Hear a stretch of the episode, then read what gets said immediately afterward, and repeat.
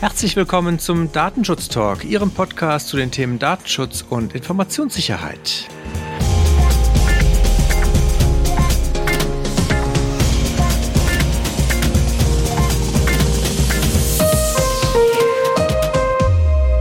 Heute ist Freitag, der 18. Dezember und am Datum merkt man schon, wir gehen in großen Schritten auf das Weihnachtsfest zu.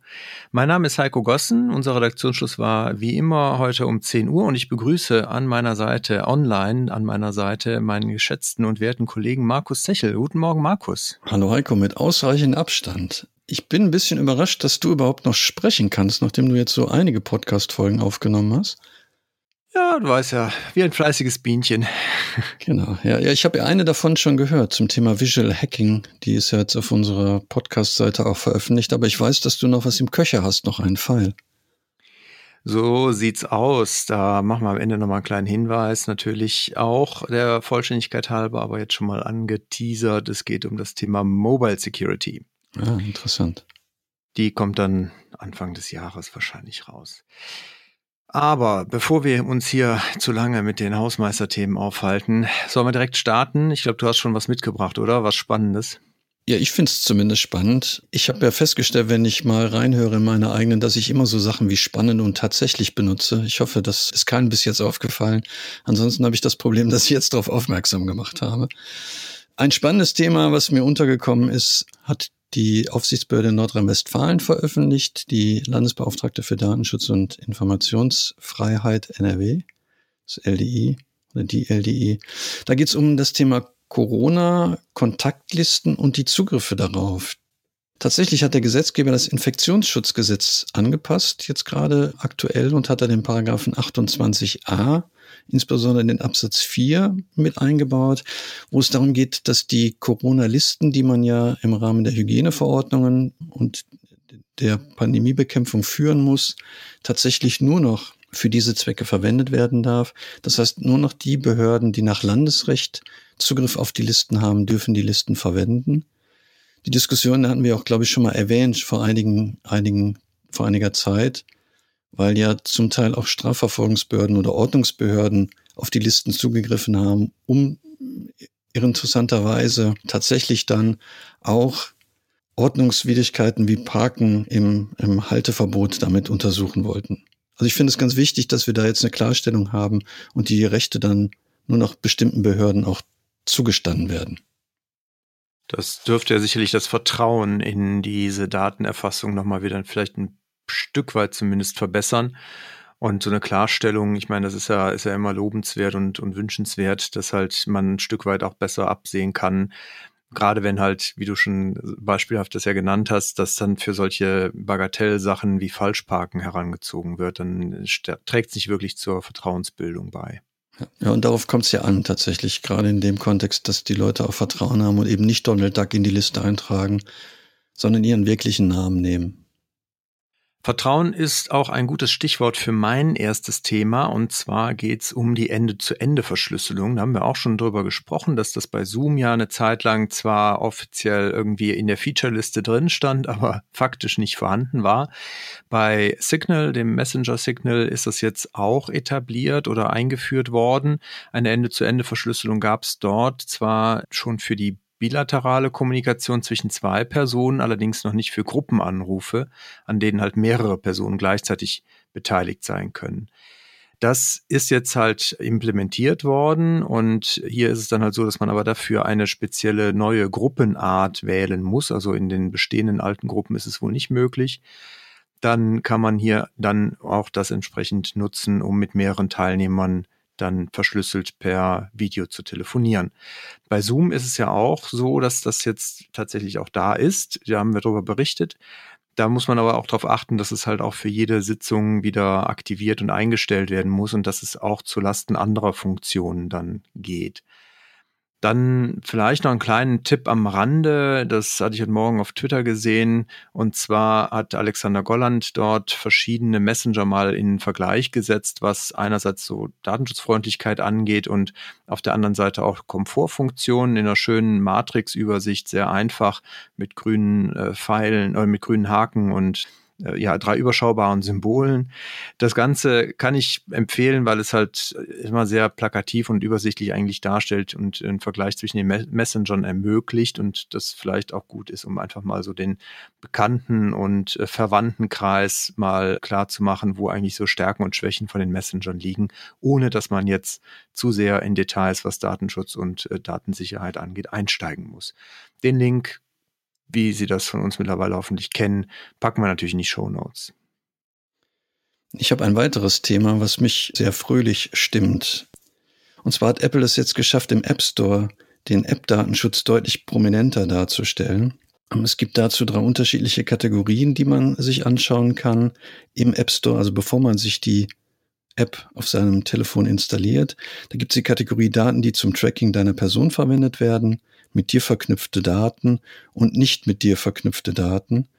Und was ich da mal sehr schön finde, dass Apple offensichtlich in die Richtung geht, auch Icons zu verwenden. Das heißt, äh, zu gekauften Artikeln gibt's halt eine Einkaufstasche, die man vielleicht äh, auch aus dem Warenkorb kennt. Und zu den Standortdaten gibt's dann tatsächlich dieses Symbol, was man vom Kompass halt auch kennt oder von der Wind Windrose her kennt.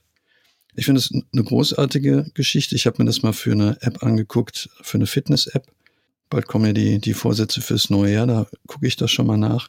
Und da ist es echt ganz spannend, dass diese App zum Beispiel gekaufte Artikel, Kontaktinformationen, Nutzungsdaten, Standortdaten und Kennungen von mir verwenden möchte, wenn ich die dann auf meinem Handy habe. Ich bin, wie gesagt, ein großer Fan von Apple und ich bin insbesondere ein großer Fan von der Privacy-Strategie, die Apple fährt also bei allen Keynotes immer wieder auf das Thema Datenschutz hinzuweisen. Und ich finde es ein schönes Beispiel, dass man auch mit Datenschutz tatsächlich Mehrwerte schaffen kann und auch durchaus an der einen oder anderen Stelle das Produkt dann interessanter gestalten kann. Das klingt in der Tat sehr gut und ich hoffe und wünsche natürlich mir, dass das dann auch für, für Android irgendwann kommt. Aber erfahrungsgemäß, stehen die sicher nicht in viel nach und dann wird sicherlich über früher, äh, früher oder später, über kurz oder lang, das wollte ich eigentlich sagen, da wahrscheinlich dann auch kommt. Bin auch ganz zuversichtlich. Ja. ja. Ich würde gerne das Thema Drittstaatentransfers nochmal aufgreifen. Haben wir ja in der Vergangenheit auch schon, seitdem das Schrems 2 Urteil draußen ist, immer mal wieder drüber gesprochen. Es gab ja vom Europäischen Datenschutzausschuss, dem EDPB, auch dazu eine Veröffentlichung, zum, äh, zu Guidelines, die sie schon mal ja als Draft veröffentlicht haben mit der Bitte um Kommentierung. Jetzt jüngst haben sie nochmal ein Statement veröffentlicht mit Klarstellung zur UK, also zum Vereinigten Sta ähm, zum Vereinigten Königreich, dass hier natürlich mit Ablauf der Übergangsfrist es auch zum Drittland wird, also dass, wie gesagt, da ein Angemessenheitsbeschluss mit Ablauf dieser Frist zu erwarten ist, äh, das, das ist nicht so. Wir werden also dahingehend auch keine besonderen ja, Begünstigungen haben für Datenaustausch mit UK und dementsprechend wird dann natürlich alles, was auch im Schrems 2 Urteil angesprochen wurde und die daraus sich ergebenden Erwägungen, wenn ich Daten nach Großbritannien übermittle, hier auch Anwendung finden und von daher sollte jeder auch nochmal seine Datenschutzhinweise zum Beispiel prüfen, wo vielleicht bisher kein Drittstaatentransfer drin stand. Das könnte sich ja jetzt ändern. Genauso wie die Verträge, die man hier mit Unternehmen oder der Muttergesellschaft, Tochtergesellschaft in Großbritannien hat. Das sollte jetzt bei jedem Datenschutzbeauftragten nochmal auf der Prüf- und Checkliste stehen, dass das alles gemacht wurde, weil die Frist läuft ja jetzt ab und dementsprechend dringend nochmal sicherstellen, dass nichts übersehen wurde. Dann in dem Zusammenhang, wie gesagt, auch nochmal den Hinweis auf die EDPB-Guidelines zum Drittstaatentransfer. Da läuft am Montag die Frist ab. Also wer da noch schnell seine Meinung loswerden will, kann bis Montag das dann noch einreichen. Dann hat uns noch die Meldung erreicht, dass der Datenschutzdachverband CEDPO beziehungsweise das ist ein Akronym für Confederation of European Data Protection Organizations. Unter anderem wohl ist die GDD hier aus Deutschland da auch dran beteiligt. Ihre 15-seitige Stellungnahme zu den äh, neuen Standardvertragsklauseln veröffentlicht, haben da verschiedene Aspekte beleuchtet, sind auf die einzelnen Artikel eingegangen. Meine persönliche Einschätzung zu den Standardvertragsklauselentwürfen ist, dass es ja, ich sag mal, sehr begrüßenswert ist, dass es ja jetzt die Processor-to-Processor-Variante darin gibt. Allerdings etwas unpraktisch für die Praxis eher, dass halt da vorgesehen ist, dass auch alle Controller wiederum dann in einer Anlage genannt werden, aber auch unterschreiben sollen. Also das heißt, der Vorteil durch diese Processor-to-Processor-Variante, der geht wieder ein Stück weit verloren, weil letztendlich ist es dann kein großer Unterschied im administrativen Aufwand zu den bisherigen Verfahren, wo ich ja auch diese Dreierkonstellation dann über einen Datenexporteur, Co-Exporteur und Datenimporteur letztendlich mit den gleichen Formalien abbilden musste. Hast du dir die auch schon angeguckt, Markus? Im, Im, Detail nicht, aber ich bin insbesondere natürlich froh, dass wir zukünftig diese P2P-Regelung haben werden, weil die für die Praxis relevant ist. Wir hatten ja damit Rebecca Weiß von Bitkom auch im, im Sommer schon ein sehr intensives Gespräch zu den Standardvertragsklauseln, zu den Entwürfen. Und das, was äh, Rebecca gesagt hat, hat sich ja dann noch im Wesentlichen bewahrheitet. Was ich als nächstes habe, ist eine Meldung, die vom Bundesbeauftragten für den Datenschutz und die Informationsfreiheit, Professor Ulrich Kelber, kommt. Der hat sich positiv zu der Entscheidung des Bundesverfassungsgerichts geäußert, wo es um das Thema Data Mining ging, insbesondere halt um die Geschichte, die sich mit dem Thema Antiterror-Datei und Antiterror-Datei-Gesetz beschäftigt. Da ist es wohl so, dass es diese Antiterror-Datei gibt und Ermittlungsbehörden und Nachrichtendienste darauf zugreifen dürfen, um halt Personenfeststellungen zu machen. Es gab aber da den Paragraphen 6a, insbesondere der Absatz 2. Und daraus war die Möglichkeit gegeben, dass man hier die Daten auch vergleichen kann und tatsächlich auch abgleichen kann und auch neue Verbindungen herstellen kann. Also das, was man dann läufig eben unter Data Mining verstehen würde. Und das Bundesverfassungsgericht hat halt in seinem Urteil festgestellt, dass das eben nicht im Einklang steht mit unserem Grundrecht auf informationelle Selbstbestimmung und deswegen eben nicht verfassungsgemäß ist. Herr Kelber hat halt gesagt, dass es eben seine Rechtsauffassung auch unterstützt und er das eben im Prinzip begrüßt. Und auch der Thüringer Landesbeauftragte für den Datenschutz und die Informationsfreiheit hat sich positiv geäußert und hat gesagt, dass dieses Mal die Karlsruher Richterinnen und Richter auch tatsächlich nochmal festgestellt haben, dass es mit dem Grundgesetz unvereinbar und daher nichtig ist, dieses Data Mining auf Basis dieser Antiterror-Datei durchzuführen. Ich finde es, wie gesagt, spannend und ich finde es ganz wichtig, dass wir hier nochmal eine Klarstellung haben. Und das, das Thema Data Mining halt nicht nur für die Antiterrorbekämpfung, dafür ist es ein wegweisendes Urteil, sondern ich denke, dass wir damit dann auch nochmal an der einen oder anderen Stelle Data Mining und Business Intelligence neu bewerten müssen. Ich finde die Meldung zumindest für mich persönlich immer wieder eine Bestätigung dafür, dass das, was wir hier machen, eigentlich sehr gut ist, weil das ist irgendwie komplett an mir vorbeigegangen. Also von daher finde ich einmal wieder mehr, dass es doch, dass es doch gut ist, solche Sachen mal konsolidiert am Wochenende zu bündeln und mal, mal kurz zu skizzieren. Von daher vielen Dank. Natürlich verraten, dass wir das eigentlich nur machen, damit wir immer dem Stand der neuesten Nachrichten sind und der Podcast im Prinzip ja nur, nur ein Ergebnis daraus ist. Genau, eigentlich nehmen wir hier nur für unsere Kollegen und Kolleginnen auf und äh, dass alle anderen das auch hören dürfen, ist natürlich, ist natürlich einfach nur, nur sozusagen ein positiver Nebeneffekt. Genau. Ja. Ich hätte eine Meldung, die fällt fast in die gleiche Kategorie. Zumindest habe ich von der EU-Agentur für Grundrechte bisher auch noch nichts gehört gehabt. Aber wie Heise berichtet hat, diese Agentur, die sich im Originalnamen European Union Agency for Fundamental Rights kurz FRA nennt, berichtet, dass sie halt hier eine, eine ähm, Stellungnahme veröffentlicht haben oder beziehungsweise einen Aufruf gestartet haben, dass halt doch auf der nationalen Ebene mehr auf die Grundrechte geachtet wird, wenn es um den Einsatz von künstlicher Intelligenz geht. Die haben dazu einen äh, Bericht, äh, ja, glaube ich, ist der richtige Begriff dafür, äh, zu den Auswirkungen veröffentlicht und dort gezeigt, dass es halt immer wieder Probleme gibt bei dem Einsatz von KI-Systemen, dass hier zum Beispiel im Bereich von Predictive Policing, biometrischer Gesichtserkennung, aber auch bei medizinischen Diagnosen und so weiter halt immer wieder das natürlich zum Einsatz kommt, aber der Algorithmus halt auch immer wieder mal durchaus hier zur Diskriminierung führt von bestimmten Gruppen, sei es, dass Frauen benachteiligt werden oder dass halt auch andere Seiteneffekte auftreten. Hier das Beispiel Microsoft und deren Chatbot, der sich ja innerhalb von weniger Stunden hat, ja, ich sag mal, radikalisieren lassen, also rassistisch geäußert hat. Das sind natürlich alles Dinge, die sind nicht wirklich neu, die kennen wir. Also jeder, der sich schon mal mit KI ein Stück weit beschäftigt hat, der weiß, dass das natürlich etwas ist, was aus dem Training grundsätzlich basiert oder äh, aus dem Training heraus passieren kann, je nachdem, mit welchen Daten so ein Algorithmus gefüttert wird und dass es eigentlich kein Problem vom Algorithmus selber ist.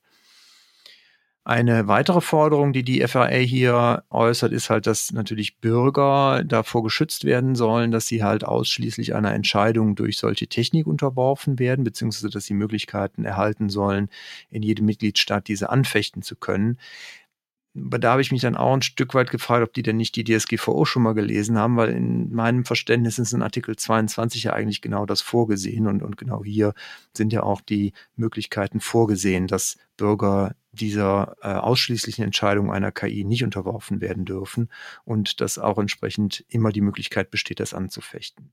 Inwieweit das in der Praxis am Ende natürlich immer wieder funktioniert. Ich meine, das wissen wir halt aus unserer Beratung ja auch, dass in Unternehmen Banken zum Beispiel, aber auch viele andere Unternehmen oft zwar formal ein Bearbeiter sitzt, der, der diese Entscheidung nochmal prüfen soll, aber oft ist es natürlich so, gerade wenn man auf Banken guckt, die Mitarbeiter haben wenig Spielraum, da überhaupt anders zu entscheiden, als der Algorithmus ihnen vorgibt.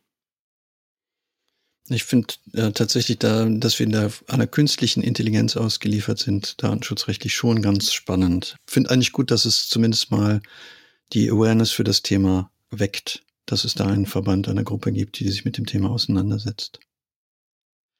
Was für mich halt auch immer ein wichtiges Thema ist, nicht zuletzt, weil ich halt Vater bin, ist das Thema äh, Datenschutz und Kinder oder kind Datenschützen und Kinderschützen.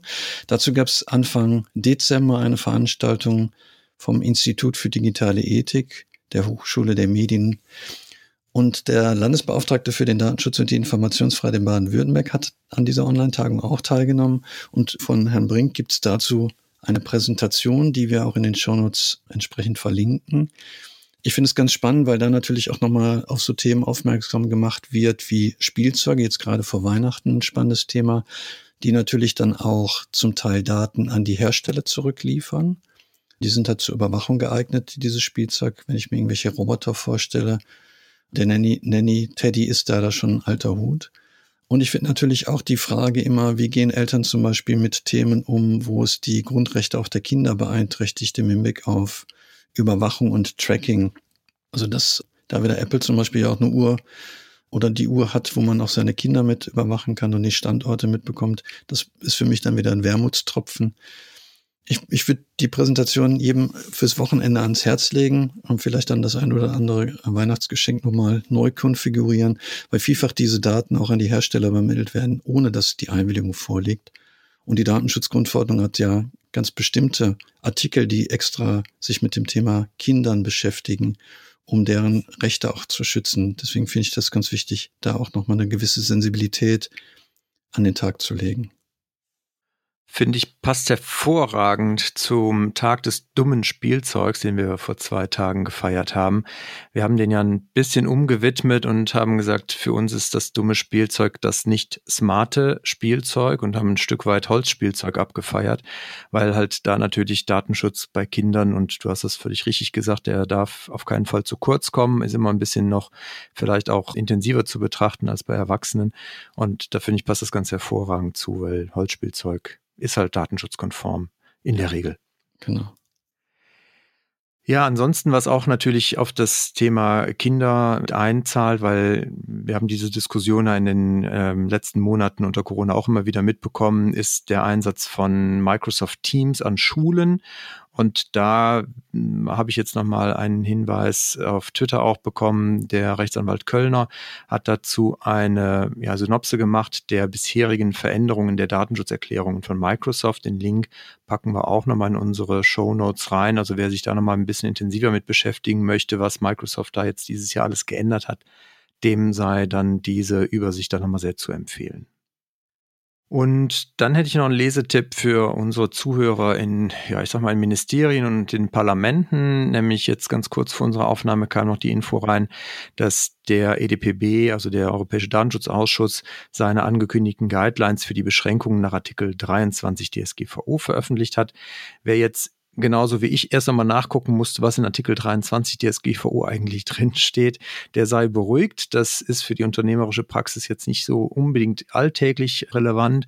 Da geht es halt eher um eine Öffnungsklausel, was auf nationaler Ebene an Beschränkungen in den betroffenen Rechten, also Artikel 12 bis 22 alles national noch eingeschränkt werden darf, unter welchen Voraussetzungen. Und dazu sind halt auch diese Guidelines jetzt nochmal eine ergänzende Information.